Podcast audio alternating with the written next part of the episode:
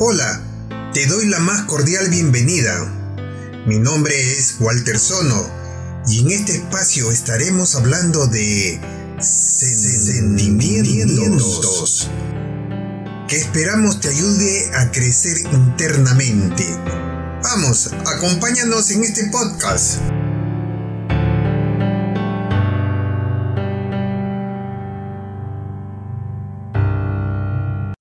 El deporte y las sustancias tóxicas. Por décadas el mundo del deporte ha tenido figuras héroes que parecen de otro planeta y que se convierten en referencia de sus respectivas disciplinas. Sin embargo, muchas de las figuras que se han visto en el fútbol, en el béisbol o cualquier otro deporte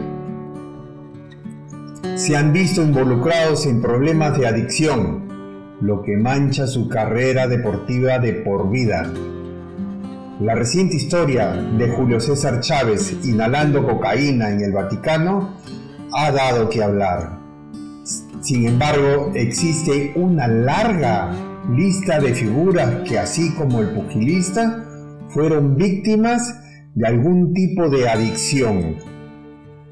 Por ejemplo, Diego Armando Maradona en el fútbol campeón del mundo en México 1986. Diego Maradona fue uno de los casos más conocidos. Su gran adicción a la cocaína le causó muchas sanciones. Incluso fue expulsado de Estados Unidos en 1994 al dar positivo en un examen antidopaje. El Pelusa admite que su carrera se vio muy afectada por las drogas y que sus contrincantes tomaron ventaja de ello. En el boxeo, Mike Tyson. En su autobiografía, Mike Tyson confesó que siendo un bebé, sus padres le daban alcohol y que sus primeras rayas de cocaína la probó a los 11 años Aseguró también que falsificaban los exámenes de orina para pasar las pruebas antidopaje. Además que en ocasiones consumía sustancias antes de salir al cuadrilátero. El día de hoy tenemos como invitado al doctor Raúl Landeo. Él es profesor de la Universidad Católica de Australia. Además, profesor y entrenador de Taekwondo él nos hablará sobre el deporte y las sustancias tóxicas. Bienvenido al programa, Raúl. Gracias, Walter. Cuéntanos un poquito de ti, casado, con hijos. Sí, tengo... ¿Cuántos años? Me casé en el 94, no, voy a, sacar la cuenta. Me casé en el 94 con Cecilia, eh, a quien conocí en el mundo del taekwondo allá en Perú. Tenemos dos hijas, eh, Mariana y Cusisa, y bueno, estamos, eh, tenemos una vida muy tranquila. Muy bien, qué bueno, qué bueno. Dime, ¿cómo te nació eso de, incursionar en el deporte? Ah, bueno, fue, eh, bueno, el deporte siempre ha sido parte de como, como es parte de la vida de casi todos los chicos que crecen en Perú jugando fulbito en el barrio, saltando, jugando mundo, sapo, qué sé yo. siempre fui activo en el deporte en el taekwondo fue más que nada por, por mi hermano que él hacía taekwondo antes que yo, mucho antes que yo. Y una vez fui a verlo a un, campeonato, me gustó lo que vi y fue a través de eso que me interesé en el deporte, empecé el taekwondo y bueno, eh, desde allí, ya esa tenía, en esa época tenía 19 años y ahí no lo he dejado hasta el día de hoy. ¿no? Ya, yo pensé que era que eras muy trompeador en el colegio. Eh, sí, más o menos.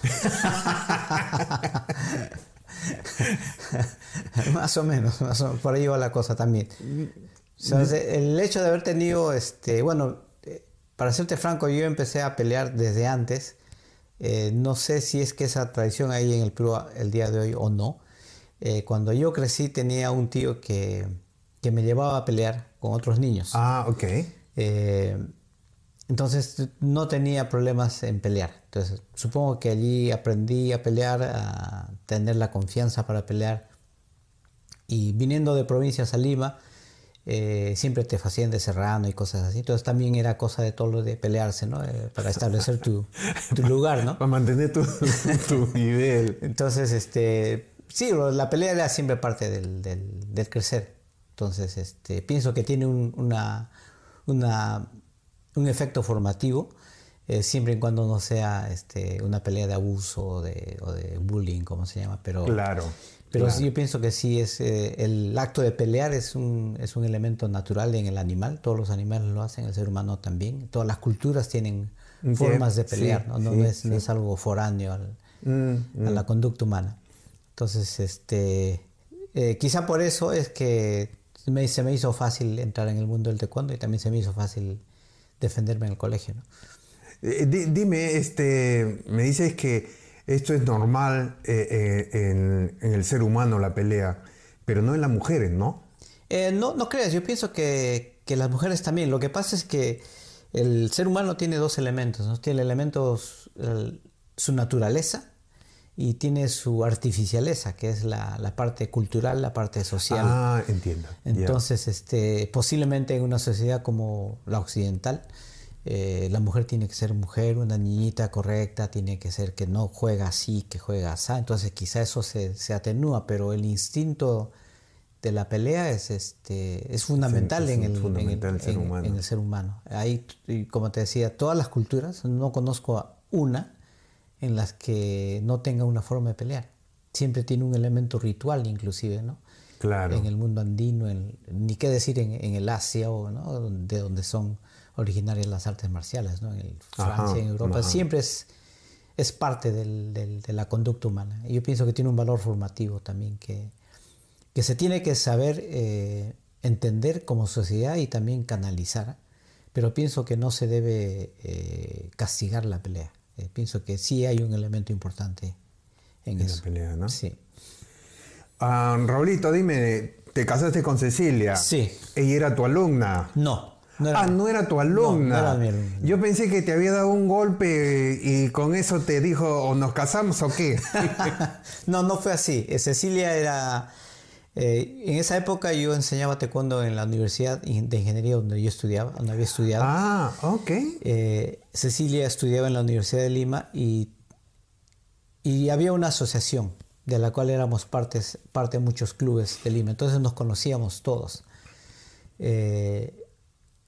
quizás Cecilia se moleste, pero bueno, él, ella era, es una chica, es una persona guapa, eh, de, joven era una, joven bonita, y entonces este, tenía muchos este, admiradores ¿no? de, distintos clubes, entonces era, era la chica fashion en ese momento, y tenía un alumno que, que, ah, que, gustaba de Cecilia también, entonces me dice, oh, profe, que Cecilia, y yo le digo, háblale.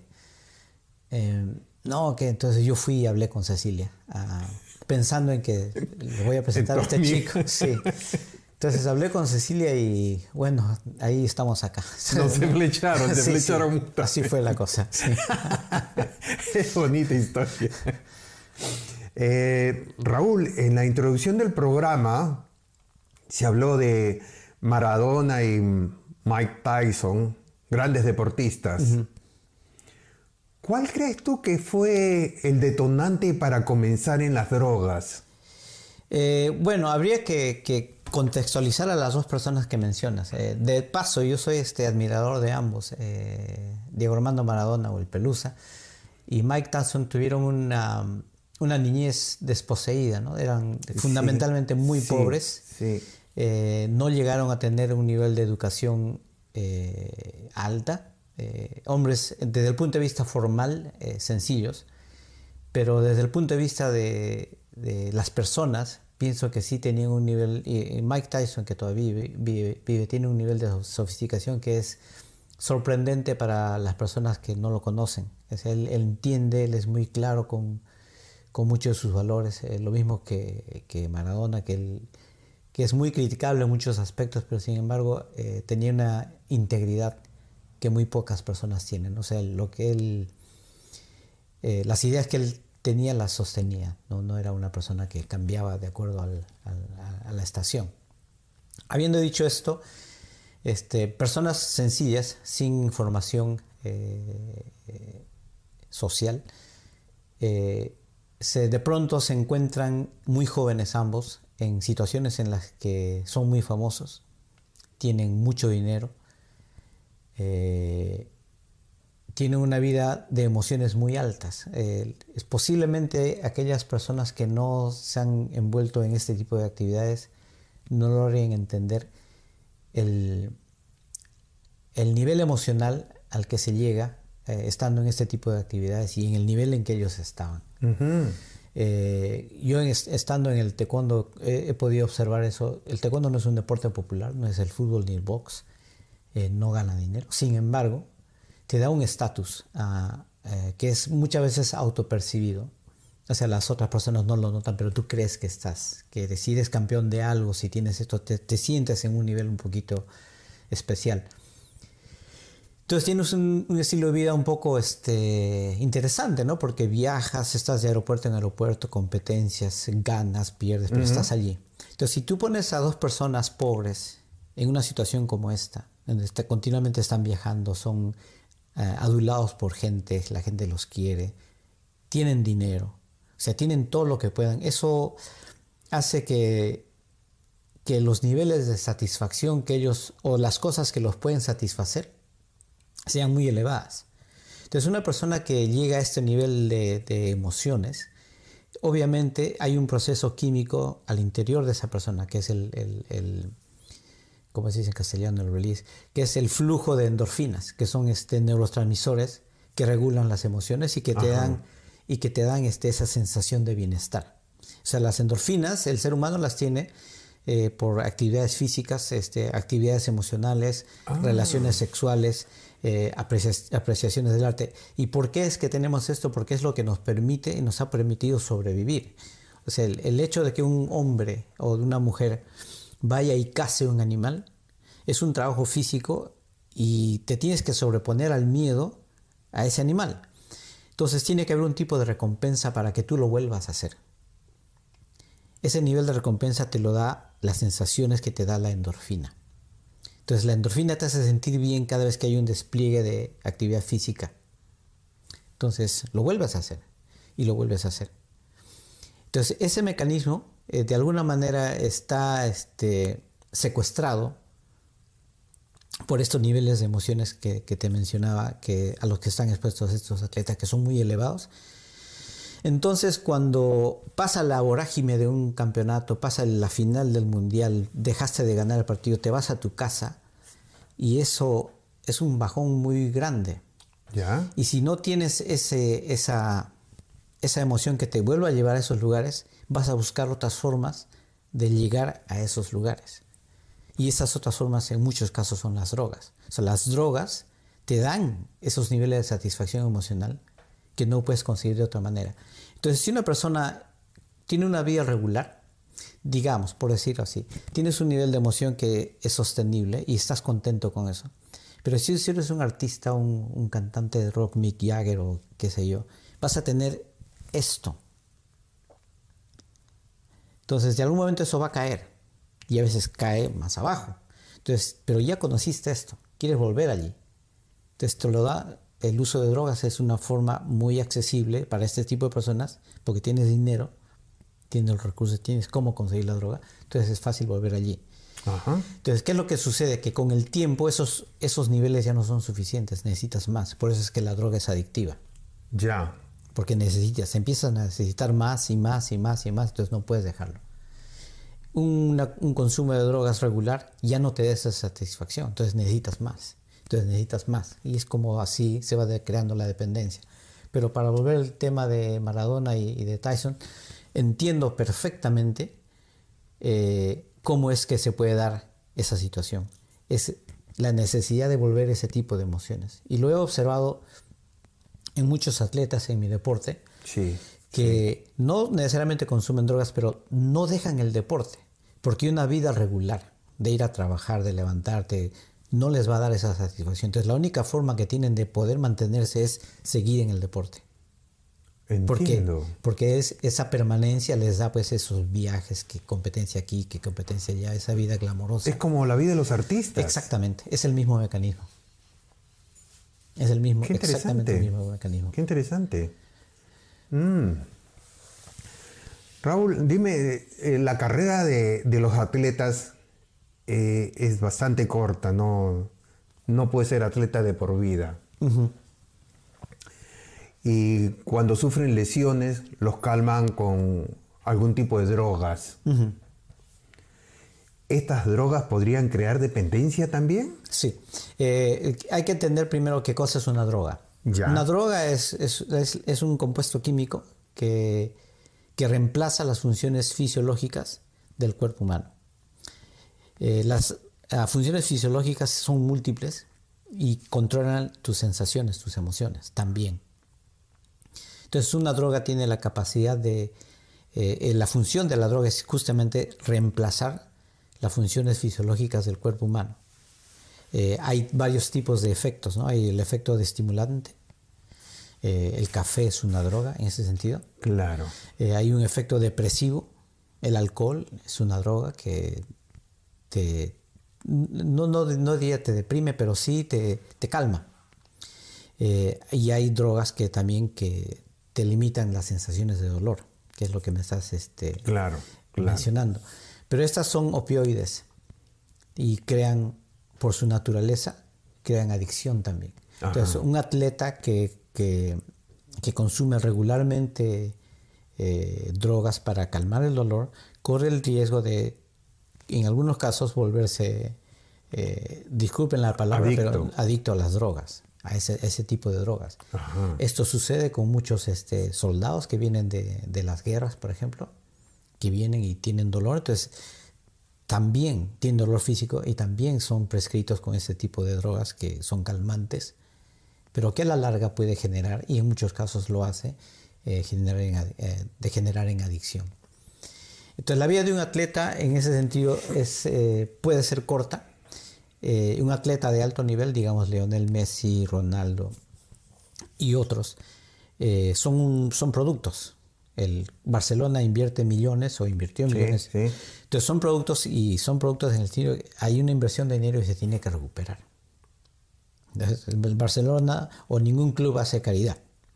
¿No es cierto? Ellos invierten dinero y tienen que recuperar. Claro. Entonces, si tienes a Lionel Messi que está lesionado y has pagado millones, no, no, este tiene que jugar. Claro, no has pagado para que esté claro, exactamente.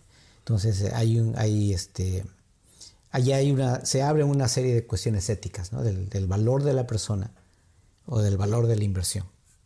Pero eh, en ese sentido, la vida del atleta es corta, no solamente por ese aspecto, sino también porque si el producto no es rentable, bueno, hasta luego. Hasta luego. Así de simple. Sí.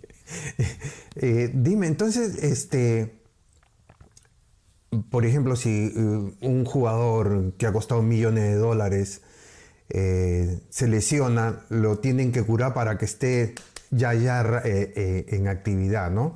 Entonces, estas drogas que le ponen eh, no son adictivas. ¿De qué depende que sea adictivo o no sea adictivo? Eh, depende de la, de la reacción de la persona. Hay personas que son más tolerantes que otras, tienen distintos umbrales de resistencia. Por ejemplo, hablamos del café que es un estimulante. Claro. Yo tomo café antes de dormir. Y no porque lo ah. necesite, sino porque en realidad el café en mi persona no tiene ese efecto de estimulante. Lo tomo porque me gusta, simplemente. Entonces, eh, si yo doy café a una persona antes de dormir, posiblemente no va a dormir. No va a dormir. Exacto. Entonces, eh, hay, hay elementos, eh, como todo, en realidad todo se trata de umbrales, ¿no? Una vez que pasa el umbral se puede volver activo y una vez que pasa no. Entonces, depende de la biología de cada individuo, porque no todos somos exactamente iguales. Ah, ya, claro. Yo tomo café en la noche y ya no duermo ya. Dime, si un atleta consume este, alguna droga, ¿cuánto tiempo demora esa droga en su cuerpo?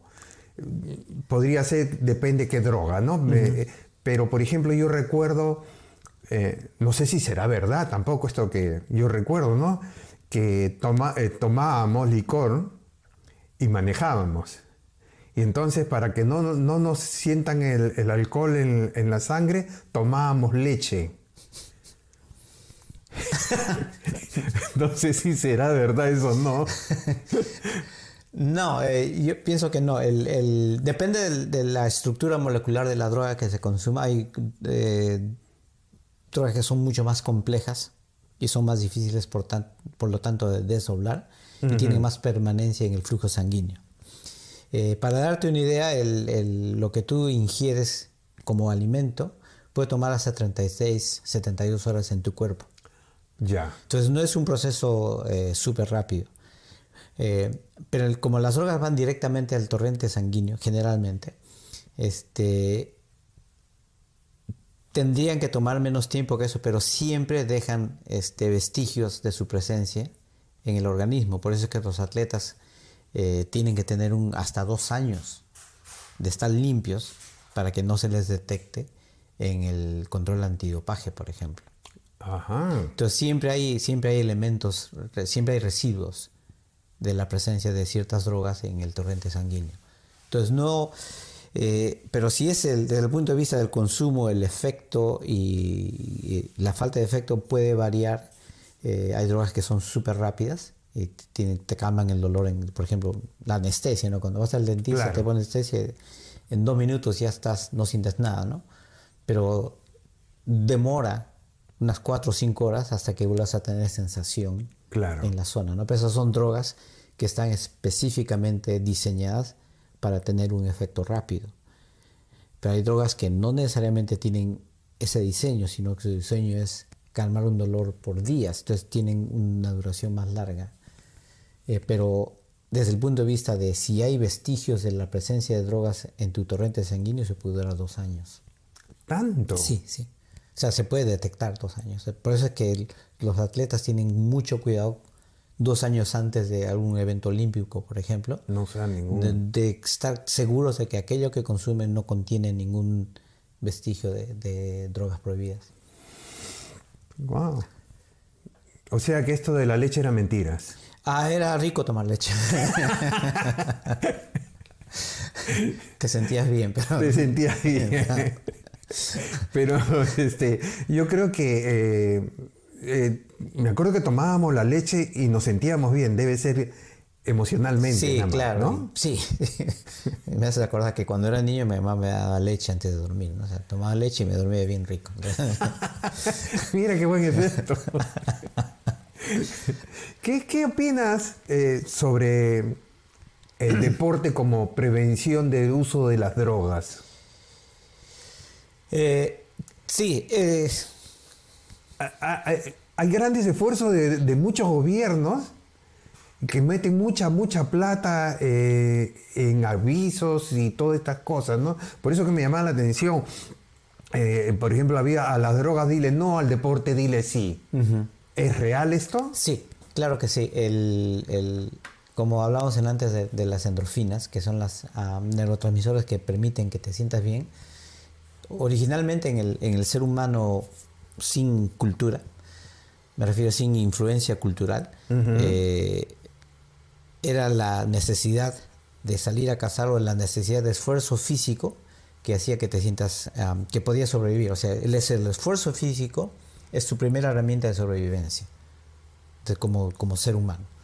Eh, la capacidad de cazar, de recolectar, de correr árboles o de huir de un elemento, de un animal que te quiere comer. el esfuerzo físico es este recompensado por este flujo intenso de endorfinas que hacen, que son las, los neurotransmisores que, que, te, que dan la sensación de bienestar. Entonces, de ese, de ese modo, desde ese punto de vista, el, el, ser humano fundamentalmente durante muchos años, eh, millones de años que está en este planeta, se ha adaptado a que el, esfuerzo físico sea recompensado por esa sensación, porque se entiende que el, esfuerzo físico es lo que permite que sobrevivas. Cuando ya empiezan a, aparecer elementos culturales, el ejercicio es antiguo, más antiguo que la escritura, por ejemplo, la actividad física, porque es inherente al ser humano y nos hace sentir bien. es el, declive en niveles, en niveles de actividad física que coincide con el aumento de otro tipo de estímulos para sentirnos bien. Eh, como hablábamos en la, en la previa, el ser humano desde 1940 hasta ahora está este, involucionando. Hemos perdido nuestras capacidades físicas y también nuestras habilidades intelectuales. ¿Por qué? Porque tenemos una serie de, de elementos que nos permiten prescindir de tener que pensar. Cuando estás llegando a una casa, miras y ni siquiera piensas si no dejas que la voz te diga por dónde caminar o por qué esquina tienes que voltear. Entonces la habilidad de navegar, por ejemplo, pensar dónde es, se van eliminando ese tipo de cosas. Quieres saber la hora, ya no calculas, ves la hora. Eh, entonces son, son muchos elementos que se han ido perdiendo. Entonces las formas naturales de tener esa recompensa a través de la endorfina van reduciéndose. Ya no tenemos que ejercitar tanto, ¿no es cierto? No hacemos tanto ejercicio. Eh, entonces, en ese contexto, el deporte o la actividad física sí es un elemento efectivo que, nos, que es capaz de darnos esa sensación de bienestar y que por lo tanto haría que prescindamos del uso de otro tipo de, de estímulos para sentirnos bien, las drogas, eh, la, eh, la, media social, por ejemplo, ¿no? los medios sociales que también nos dan ese tipo de, cuando ves que le dan un, me gusta a tu post, te sientes bien. Entonces empiezas a buscar esa recompensa. Entonces, pero si es que esa recompensa la obtienes del ejercicio, vas a necesitar menos de esto, y menos de la droga, y menos del alcohol, al menos en teoría. Mm. El problema es que la sociedad lamentablemente está estructurada para que no hagas ejercicios. Eh, por ejemplo, en Sydney tú ves mucha gente que va a trabajar en bicicleta. Si yo quisiera ir a trabajar en bicicleta, no puedo, porque vivo muy lejos. Entonces, necesariamente tienes que Tienes que ir en carro. Exacto. A tal punto que hicieron un estudio en Gran Bretaña eh, no es el caso en, Sydney, pero te ilustra. Eh, las personas reciben rayos del sol directo solamente el 10% del tiempo. Te pones a pensar en las implicaciones que eso tiene. Sí. Son tremendas. 10 minutos, ¿cómo, cómo, ¿cómo afianzamos la vitamina D? La vitamina D, si no es exactamente. Con sol. Entonces estamos creando un sistema social que atenta contra nuestra salud. Entonces, en ese sentido, la actividad física podría ser, y de hecho pienso que lo es, una alternativa para contrarrestar los efectos negativos del sistema de vida moderno que tenemos. Mm. Entonces, sí, con confianza digo, el, el deporte es una muy buena alternativa para reducir el consumo de otros estímulos. Yo, yo tomo vitamina D porque el doctor me dijo que tenía que tomar vitamina D. Me dice que todos los que vienen de Sudamérica, nos falta vitamina D. Todos los que tenemos la piel oscura, sí. Ah, la piel oscura. Sí. Eh, no es que nos falte, sino que podemos refractar mejor los rayos solares. Pero este, eh, pienso que la mejor forma de afianzar los, eh, la vitamina D es estando afuera. Ya cualquier excusa de salir a correr, a caminar, a estar en el sol es, buena. Y, de hecho hay estudios que demuestran pues, que, desde, el punto de vista social, no del individuo, desde el punto de vista social, el beneficio a la sociedad de exponerse al sol eh, es mayor, puesto que las enfermedades coronarias, que se originan por la ausencia de vitamina D en primer lugar, su costo es menor y su impacto es menor que el del cáncer a la piel. Ahora, no estoy hablando de los individuos. Hay una persona que va a tener cáncer a la piel, por favor, cuídense. No estoy, no estoy diciendo. Claro, claro, claro, Pero como conjunto, el efecto en las enfermedades coronarias es mayor, el costo social es mayor que el costo social del cáncer a la piel. Qué increíble. Increíble las cosas que uno va conociendo en la vida. Hay, drogas este, que ayudan a, desarrollar a un atleta. Eh, por ejemplo, desarrollar musculatura, eh, más, eh, más fuerza para correr o para mantenerte más despierto. ¿Qué opinas de esas drogas? Yo pienso que la droga más efectiva es una buena alimentación. El ser humano es perfecto. No necesita o no tendría, necesita de esos complementos cuando deja de serlo. Eh, parece una, una afirmación arrogante, pero no. El ser humano tiene todos los mecanismos de adaptación, tiene todos los mecanismos que permiten contrarrestar cualquier enfermedad, que se llama sistema inmune. Tiene todos los mecanismos de bienestar, tiene todo, tiene, tenemos todo. Empezamos a necesitar de este tipo de complementos cuando dejamos de utilizar lo que tenemos. Eh, hay drogas que es cierto que ayudan a aumentar eh, la masa muscular, por ejemplo. Exacto. Pero si tienes una buena alimentación, no necesitarías esas drogas. El problema de las drogas, como son elementos foráneos, eh, ningún elemento foráneo que ingresa en tu cuerpo lo hace gratis. Siempre hay un costo asociado con él. Ajá. El consumo de eh, proteínas sintéticas, por ejemplo, sí afecta al hígado. O sea, no es, el hígado no está diseñado para purificar los elementos que vienen en ese tipo de sintéticos. Entonces siempre hay un costo.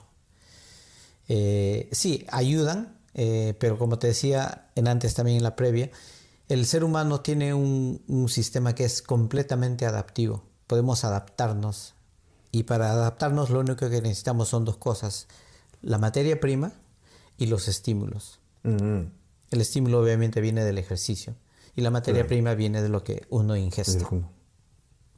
Entonces, si tienes es ambos, no tendrías que necesitar.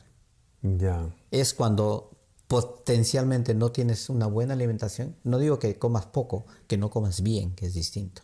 Claro, que no la tengas balanceada. exacto, que no tengas todo lo que tienes que tener. Entonces ahí vas a necesitar eso.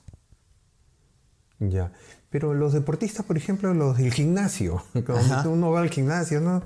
Toman bastantes eh, cosas como para desarrollar masa muscular y todas estas cosas. Sí, pero es que lamentablemente eh, eso de ser eh, sumamente grande, yo no sé si eso es deporte, porque es actividad física, sí, claro, no es deporte, porque ¿qué es lo que hacen? no hay, este, no es que salten o no es que corran, no es que tengan puntería, no es que, no hay un... pero hay competencias, De, hay competencias de parecer. Fisiculturismo. exacto, es cultivar el, físico. Claro. Pero que no tiene un, propósito funcional. Ok. ¿No es cierto? Entonces hay un propósito de, de, incrementar una masa que no es normal en el ser humano, porque la mayoría de esas personas, su vejez no es halagüeña. ¡Wow! no es halagüeño. Si tú, inclusive, yo no sé qué edad tenga Arnold Schwarzenegger, que era un hombre sumamente fuerte e impresionante, y hay que reconocer la disciplina que ha puesto en, el trabajo que ha hecho, y muchos otros, ¿no? Pero pues llega una edad en que son cualquier persona y tienen artritis, tienen osteoartritis en distintas partes del cuerpo, tienen problemas cardiovasculares. Entonces no es, como te decía antes, cada droga que uno pone en el cuerpo siempre te pasa una factura, siempre. Ya. Entonces, este, yo, yo diría que habría que, que pensar bien qué, qué es lo que uno está haciendo y para qué. El, cuerpo humano tiene una función que es la de moverse para complementar o para poder ejecutar ciertas tareas, ¿no? Correr, saltar, trepar, poner ladrillos, lo que sea. Si el trabajo que haces no te ayuda a mejorar esa función, habría que pensar para qué haces lo que haces. Claro. Eh, Raúl, dime, em, por ejemplo, el, alcohol, el tabaco, son drogas que se venden en todas partes. El alcohol es la droga que más seres humanos ha matado en la vida. Miles mueren. Tanto como el que ha consumido el alcohol como el que tuvo la mala suerte de cruzarse en el camino. El tabaco es una de las drogas más adictivas que existen. ¿Qué opinas acerca de no hay droga mala? hay mala relación con las drogas. Es cierto, eh, es cierto, no hay droga mala, pero tampoco hay droga buena. La droga es, es como dijimos al comienzo, es un conjunto de sustancias que, que, ingestas para reemplazar las funciones de tu cuerpo. Ah, en muchas cosas es necesario, en muchas situaciones realmente no se necesita. Por ejemplo, si te van a sacar una muela, bueno, que te la saquen sin anestesia, a ver, ¿no es cierto? Entonces, en ese caso se justifica el consumo de una droga para que te secuestre tu fisiología y te calme y te, ah, te cancele las, los pathways o, el, circuito del dolor. Se justifica. Pero hay situaciones en las que realmente no se justifica. No se justifica. No se justifica. Eh, eh, te decía esto porque, por ejemplo, yo voy a una fiesta y me tomo un vasito, dos vasitos de cerveza o algún licor, ¿no? Algún alcohol. Mientras que otras personas van a la misma fiesta y toman, pero no paran, no paran. Yo creo que hay mala relación, a, eso es lo que yo me ah, refería, hay mala relación entre, eh, eh, entre en la droga. Sí, claro, eh, de, de hecho que sí. hay eh, pero son, son procesos culturales. Ya. ¿No es cierto? Eh, por ejemplo, si tú te pones a pensar qué es lo que sucedió aquí durante la pandemia, eh, se mantuvo los servicios esenciales abiertos, ¿no es cierto? Los centros, los supermercados. salón de belleza no, se cerró porque no es esencial. las licorerías siguen abiertas. Sí.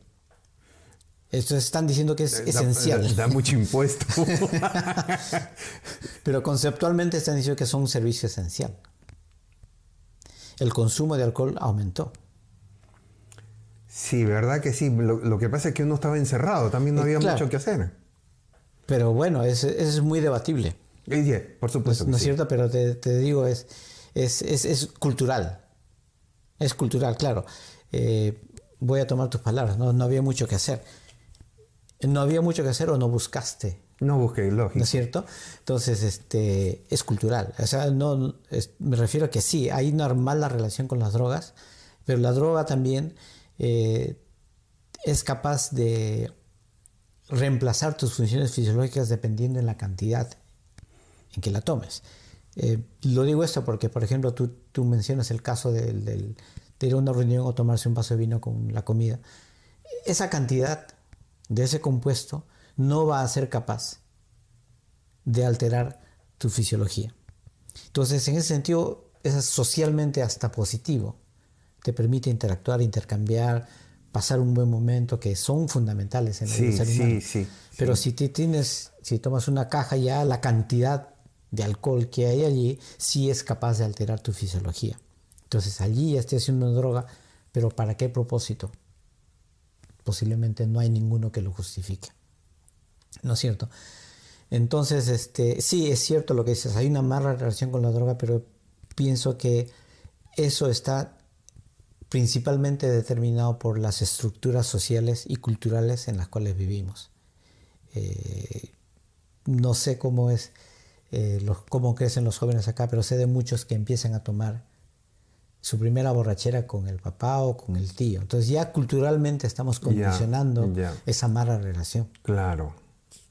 Entonces eh, no es eh, no es tan directo el análisis de eso. ¿no? Hay, es cierto, hay una mala relación con las drogas, pero esa mala relación con las drogas está influenciada por muchos factores psicosociales, ¿no? que parten del individuo y también parte de la estructura social en la que se vive. Claro, eh, digo yo, eh, se me vino una pregunta a la cabeza en estos momentos, ¿no? Este, y yo tomo un poquito de alcohol y este, me siento feliz. La otra persona toma un montón de alcohol y también se siente feliz. O sea, los dos estamos buscando la felicidad, ¿verdad? Sí. Em, yo diría, ¿y qué cosa es ser feliz? Hay una definición muy interesante. no, es que pienso que sí es importante que, que, tengamos claro. ¿no? hay una definición eh, que feliz viene de la palabra félix. Esta se lo escuché a Marco Aurelio de Negri. Y él decía que en el, latín félix significa ah, ser prolífico. Un árbol que produce mucho fruto es un árbol que es félix, que es prolífico, que, es, que produce, que es abundante. Eh, cuando eso se traslada al, ser humano como concepto social y sociocultural, eh, un hombre o una mujer es feliz cuando llega a un momento de satisfacción de haber desarrollado sus potenciales. Ya. ¿No es cierto? De cuando uno termina una tarea y la haces bien, te sientes realmente contento. Esa sensación es, una recompensa. Te sientes lleno. Exactamente. Entonces, este, la felicidad en ese sentido es un estado de satisfacción que viene de un logro, de haber logrado una meta, por más pequeña que ésta sea.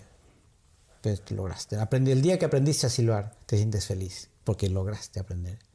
¿No, no sé si tú te acuerdas que uno de niño está probando hasta que un día empiezas a salió.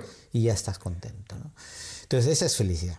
Ese es un, estado de satisfacción, posiblemente eh, dirigido por, las endorfinas que se da cuando logras algún objetivo, por más trivial que sea, pero logras algún objetivo. Claro. Entonces, yo pienso que esa felicidad eh, podría convertirse en actitud. Si eres una persona que siempre tratas de lograr las cosas que quieres hacer, eh, soy feliz, tratando, logrando. O estar contento, que es otra cosa. Que es posiblemente a lo que te referías tú estar contento. ¡Ah, claro. qué, qué, alegría es de verte! O ese tipo de, de, estado anímico. ah, ok. ¿No es cierto? Estás contento, pero no necesariamente feliz. O puedes ser feliz, pero no necesariamente contento. Ok. ¿No es cierto? Entonces, este, bueno, pero yendo a lo que ibas,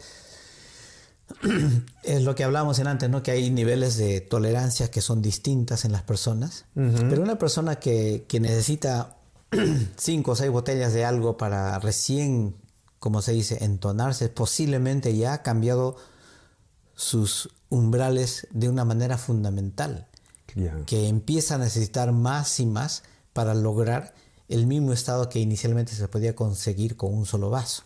Entiendo. Entonces, y eso es lo que posiblemente va potencialmente a crear una adicción. O posiblemente ya lo sea y la persona no esté enterada que hay una necesidad una de necesidad, una adicción, ¿no? Exacto. Y posiblemente es el caso de muchas personas. Eh, por ejemplo, eh, niños que usaron la droga desde muy temprana edad. ¿Esto le crea una dependencia cerebral? Sí.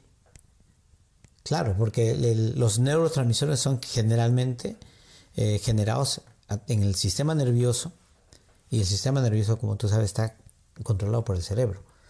Entonces sí, ahí el cerebro simplemente responde.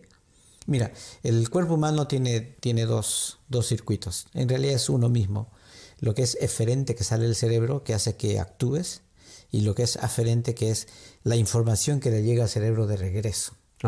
El cerebro hace algo, ordena algún comando para que muevas el brazo, y tus músculos detectan el tipo de movimiento que hacen, hay unas cosas que se llaman spindles, que son unos circuitos que te dan un relay information de, información de, retroalimentación al cerebro y le dice, oye, no, este el brazo está moviendo muy fuerte. Entonces el cerebro va a responder y ajustar la tensión mecánica que manda el brazo para que no lo haga tan fuerte. Entonces tenemos esto, siempre hay un loop. Entonces ese loop funciona en todo, en sensaciones, en emociones, en, los efectos de, las drogas, en el efecto del dolor. Todo esto, ah, nos acostumbramos a todo. Por ejemplo, al comienzo tú agarras un vaso, te parece caliente, pero cuando ya eres mayor, tomas bien caliente. Porque ya, ya te has entrenado, ya tu cerebro sabe que esa temperatura es tolerable y que la vas a disfrutar inclusive. Entonces todos esos eh, umbrales van cambiando y si un niño consume drogas desde muy temprano, sus umbrales van a cambiar fundamentalmente y va a hacer que esa persona en el largo plazo necesite mucho de eso para poder lograr estados de bienestar, sin los cuales su vida es una miseria y muchos lo sabemos, ¿no? eh, gente que, que, que son alcohólicos o que son drogadictos necesitan la droga no para estar en un high, sino simplemente para sentirse normal. Porque de lo contrario está en un estado miserable. Ah, bueno, no, es, que es cierto. Es, este, como decía un amigo, ¿no? A, estas personas que eh, usan mucho las drogas o son alcohólicos hay que verlas con un poquito de compasión. Porque no lo hacen porque quieren hacer daño, lo hacen porque lo necesitan ya. Eh, lo que dices es muy importante y pienso que es, eh, esta anécdota va a ilustrar un poquito también eso. Una vez estuve en Portugal en el 2011. Portugal estaba saliendo de un problema muy grande con, los drogadictos. Había muchos drogadictos. Y estaba con unas colegas de, Fuimos a una conferencia en la ciudad de Porto. Entonces estaba caminando, estábamos conociendo el casco histórico de la ciudad, muy bonito, y estaba con unas colegas. Y en eso se acerca un, un drogadicto a pedirnos plata. Entonces la, chica me pone adelante, ¿no? Porque... Se asustó. Se asustó. Entonces yo le di plata al drogadito y el drogadito me quiso abrazar. Entonces, eh, viniendo de Australia y habiendo vivido en Perú un poco, tomé mi distancia, ¿no? Me moví. Bueno, no recuerdo si fue ese día u otro día, regresaba en la noche a mi hotel y veo que un drogadicto y había un señor que le da dinero y se abrazan. Entonces me di cuenta de qué es lo que hacen en Portugal. Entienden muy bien que el drogadicto es justamente lo que dices, no es una persona mala o que merece ser rechazada, sino son, son personas que están en problemas. Y lo menos que uno puede hacer es mostrarles el lado humano eh, de la persona y por eso es que lo abrazan. Y es normal en Portugal abrazarlos. Entonces la próxima vez que que me encontré en una situación así, los abracé y, y los reciben muy bien. Porque es lo menos que pueden recibir de una sociedad que puede ser hostil Ah, sí, sí, es verdad que sí. Me hace pensar en cuántas personas uno ha rechazado, ¿no? Y, ah, y, se ha alejado de ellas. De repente necesitaban un poquito de cariño, un poquito, ¿no? De, sentirse aceptados también. Mm. Raúl, dime, personas que van al gimnasio para bajar de peso. Porque yo conozco un montón de gente que va al gimnasio solo para bajar de peso. Y se han retirado del gimnasio después de dos, tres, cuatro meses porque no bajan de peso. Y no sé si es verdad lo que nos dijo el profesor, ¿no? Ustedes no bajan de peso toda la, masa de grasa que tenían, la han reducido y la han cambiado por masa muscular. Entonces, por eso que no bajan de peso, pero su cuerpo está más fit. ¿Es verdad eso? Eh, sí, es, verdad, es verdad y no. Ah, es verdad y no. Sí, sí, es que también hay que aclararlo, ¿no? el bajar de peso a través del ejercicio no es efectivo. Para bajar de peso, para eh, consumir grasa, lo que uno tiene que dejar de hacer es eh, cambiar lo que come. Así de simple. Eh, mi abuela decía, si quieres bajar de peso, aprende a cerrar la boca. no vas a bajar de peso por correr un poco más. el cuerpo humano es más complejo que eso. Nosotros tenemos una cosa que se llama metabolismo basal, eh, que más o menos indica la cantidad de energía que necesitamos para mantenernos vivos. Ya. Eh, podemos entender la cantidad de energía que necesitamos para que nuestro cerebro funcione, que es el órgano más caro desde el punto de vista energético que tenemos. Hacer 60 minutos de ejercicio no va a cambiar esa ecuación por mucho. O sea, tú sacas tu cuenta cuántas calorías gastas caminando una hora, 6 calorías. Un chocolatito, 300 calorías. Entonces no estás haciendo nada. ¿No es cierto? Si no cambias la ingesta, no vas a cambiar la cantidad de grasa corporal que tienes. El ejercicio no gasta demasiada energía. Gastamos más energía estando vivos y pensando que ejercitándonos. O sea, el ejercicio es fundamental, pero no para eso. El ejercicio es fundamental porque ayuda a mantener la masa muscular. Lo que dice el profesor del gimnasio es cierto. Cambias la grasa por músculo. Acuérdate que, sin embargo, que la grasa es menos pesada que el músculo. Exacto. Entonces puede ser que hasta inclusive pongas peso. Porque tu masa muscular aumenta. Ajá. ¿No es cierto? Así reemplaces en volumen esto menos de grasa, pero esto igual de músculo, vas a subir de peso porque el músculo es más pesado. El peso en sí no es una buena medida de salud. Si, ya. Si tú agarras a los jugadores de rugby, ¿cuál es su peso? 120, 130 kilos. Pues son tremendos hombres y súper musculosos. Técnicamente son obesos. Si tú agarras el, el, índice de masa corporal, los pones ahí, un metro ochenta, peso 130 kilos, ves la tabla, ah, es obeso. No es cierto. Entonces, eh, el peso no es una indicación necesariamente de salud. De salud. Es la función, tu capacidad de moverte, lo que indica que también estás o no. Si caminas más ligero, si subes las escaleras con más comodidad, si haces las cosas que haces bien y mejor, estás más saludable.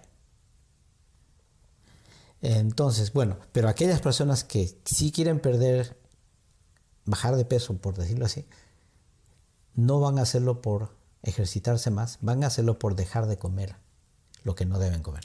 Ya. Así de simple. Ya. D dime, el caso de los, de los peleadores, estos japoneses, los sumo, uh -huh. son tremendas personas, sí, pero eh, hacen bastante ejercicio. ¿ah? Sí. Sí, yo sí, yo he visto que hacen bastante ejercicio, pero no, no, no viven mucho tiempo tampoco. No, es la cantidad. Ellos comen mucho. Comen bastante. Sí. Comen bastante porque el, es la exigencia del deporte. El deporte exige que es, estas sean unas personas que tengan mucho balance, que no se puedan mover. Si tú observas su composición corporal, vas a ver que la parte de la cintura para arriba no es grande, es más bien grasosa. Uh -huh. Pero si tú le miras las piernas, son unas piernas súper fuertes y tremendas.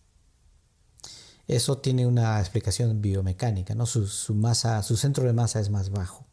Tienen la posición ancha, entonces si el centro de masa es más bajo, es más estable. Ah, ok. Entonces si las, sus masas son musculosas, casi no hay grasa, sus, las piernas, perdón. Entonces tienen un centro de masa más bajo, arriba son, no ejercitan tanto porque no es necesario tener peso arriba, sino abajo, y se alimentan bastante porque tienen que tener eh, bastante peso corporal. Sí. Ah, ok. Raulito, el tiempo se nos fue. Para terminar, nos gustaría que nos dejes un consejo para todos aquellos que quieran seguir un deporte y también para los padres de familia para que alejen a sus hijos de las garras de las drogas. ¿Cómo motivar a mi hijo o cómo motivarme para hacer deporte? Este, Una cosa, sí. el ejemplo es muy importante, ¿no? Si yo no hago deporte, no podría exigir a mi hijo tampoco que haga deporte. Sí. Eh, es, eh, el, deporte es bueno no solamente porque te aleja de las drogas, sino también porque eh, mejora tu calidad de vida en el largo plazo. La mayoría de las enfermedades de las cuales padecemos el día de hoy son enfermedades ocasionadas por el estilo de vida que tenemos. El estilo de vida no significa y no solamente se limita a lo que hacemos o dejamos de hacer, sino a lo que ingestamos. Tenemos que vernos a nosotros como somos, seres humanos, animales de este planeta que están fundamentalmente, eh, no quiero decir diseñados, pero tenemos nuestra estructura corporal fundamentalmente para la actividad física. Somos los animales que tienen mayor masa muscular relativa a nuestro tamaño. Uh -huh. Ningún animal tiene tanto músculo como el ser humano. ¿Por qué? Simple, porque los necesitamos. Tenemos que usarlos, tenemos que caminar, tenemos que estar afuera de la casa la mayor cantidad del tiempo posible.